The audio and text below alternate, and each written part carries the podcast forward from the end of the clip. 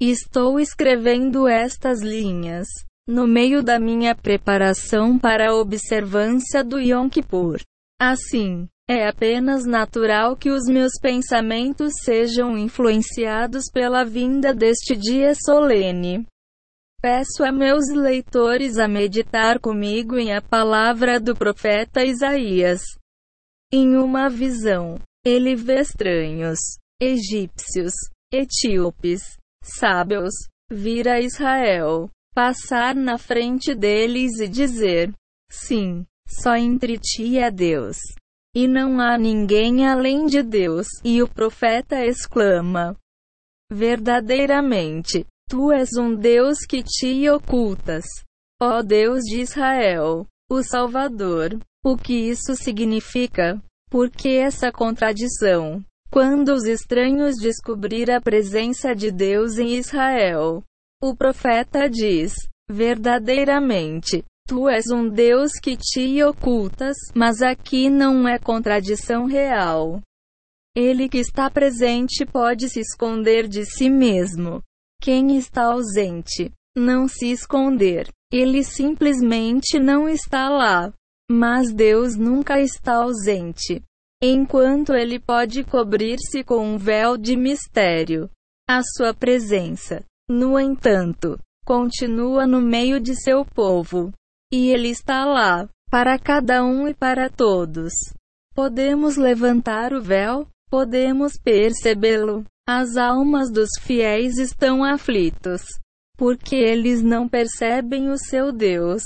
Mas não é justamente quando se lamentar mais sobre ele que realmente vê-lo. Em vão. Procurei o meu Deus em meio às atrocidades da guerra. Em vão eu buscá-lo em perseguições terríveis. Deus não estava lá. Não. Deus não estava lá. E esta realização significava ao mesmo tempo a descoberta dele. Onde ele realmente foi. Fora desses ambalde de paixões e lutas e ódio. Sim. Deus está bem escondido quando reina o mal. E colocá-lo dentro de terríveis horrores seria blasfêmia. Temos que buscar em outro lugar. Ele está entre o pequeno e o humilde. Ele está com as vítimas inocentes. Ele está com aqueles que sofreu fer silenciosamente e nunca desistir da esperança. Ele é o Deus do invisível consolo a vitória amanhã. Ele está com o nosso verdadeiro eu, que se alto, que é imortal. Por isso, ele fornece divina de libertação das dores e as batalhas da vida. Apesar de invisível, ele é mais real do que toda a nossa realidade física. E ele espera que o homem, para estabelecer seu reino na terra, a alma dos fiéis é impaciente. Ela quer ver o Senhor em seu esplendor, no desdobramento de seu poder, como Moisés, que reza: Mostra-me, peço-te, a tua glória. Não. Você diz: Longe de mim para buscar uma visão de Deus.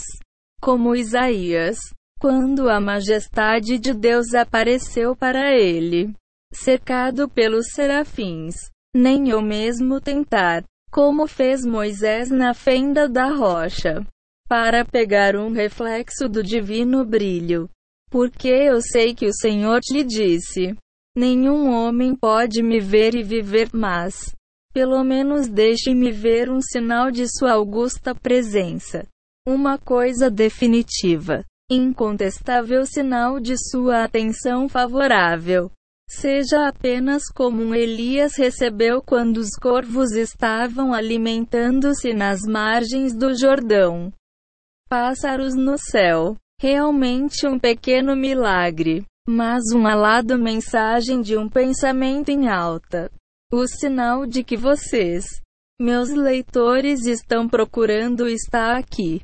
Mais brilhante ainda e mais eloquente do que o Tisbita. Ouça. Quando o templo do Senhor estava elevando-se sobre Jerusalém, na sua antiga glória, o sumo sacerdote poderia entrar no Santo dos Santos. no Yom Kippur, para executar os ritos sagrados. Lá, ele iria pronunciar o nome inefável. E uma assembleia de sacerdotes e adoradores seria prostrar-se e proclamar: Bendito seja o seu glorioso soberano de nome para sempre e eternamente, às vezes. O sumo sacerdote poderia demorar-se em santuário. A assembleia iria esperar ansioso por ele para sair e, quando ele apareceu, o povo iria olhar na cara dele para o sinal da presença divina. O esplendor do Shechinah. Infelizmente, o santuário foi destruído. Não há nenhum sumo sacerdote pronunciar o seu santo nome. E os que não têm amigos extensão da Judéia um beficol. Uma voz plangente ressoa. Ai dos meus filhos. Para o seu templo não é mais. A Shechina está vagando pelo mundo. E os filhos de Deus são órfãos, carentes de íntima proximidade de seu pai. Ainda esta antiga planta seria errado hoje. A Shechina é errante? Não. Em cada Yom Kippur, onde quer que Israel se reúne em oração, o Santo dos Santos sobe de novo. E sua presença aguarda seus filhos. Ele chama-los juntos. Eles respondem ao seu chamado. E ele não decepciona-los. Em seguida, Vem a verdadeira palavra do profeta Ezequiel. Eu não vou esconder meu rosto mais deles, para que eu derramei o meu espírito sobre a casa de Israel. Diz o Senhor Eterno. Caros leitores, caros distante amigos, mais de 50 anos atrás, o escritor destas linhas, colocar o pé em uma sinagoga para a primeira vez foi Yom Kippur, na hora de Neilã. E ele era muito estranho para Israel, como foram os etíopes e dos sábios de Isaías. Agora, eu oro. Admira-me os desenhos dele, que é o mestre dos nossos destinos, 20 anos mais tarde.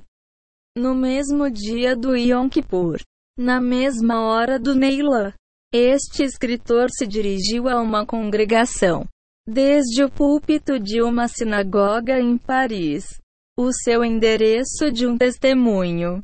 E eu, solenemente, repita este testemunho como eu escrever para você hoje.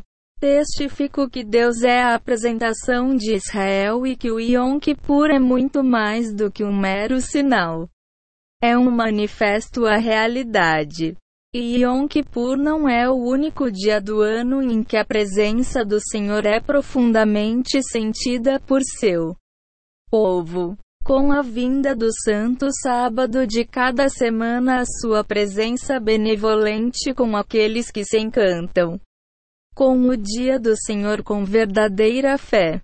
Para eles é uma alegria, uma paz, uma alegria espiritual TAT 6 RDS não podem descrever. Somente a fé pode levantar o véu que oculta a sua presença. Para nós não são os videntes, que são poucos, mas a multidão de crentes, a quem o Senhor revelou a si mesmo ao longo dos tempos e a quem é dada a contemplá-lo através de sua fé. A fé é a luz que ilumina o caminho. O caminho dos justos e santos através das gerações. Nós pé em seu caminho. Com o mesmo objetivo está à frente de nós. E o mesmo brilho a guiar nossos passos.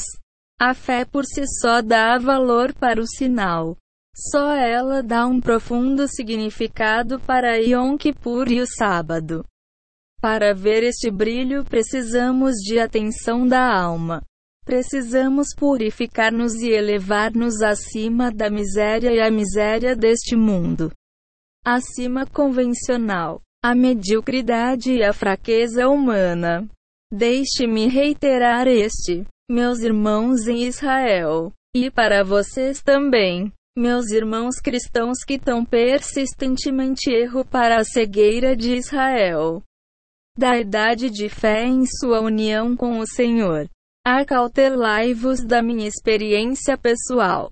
Deus está presente em Israel. Ele é fiel à sua promessa. E aqueles que o buscam vai encontrá-lo. Como fizeram os estranhos na visão de Isaías. Melhor ainda, procurá-lo com a sensação de proximidade e do amor de um filho para o pai que vai inspirar você a dizer: Em verdade, tu és um Deus que te ocultas. Ó Deus de Israel o Salvador. Mas por trás do véu has de ser encontrado pelo coração que ama a ti. Pura alma que confia em ti.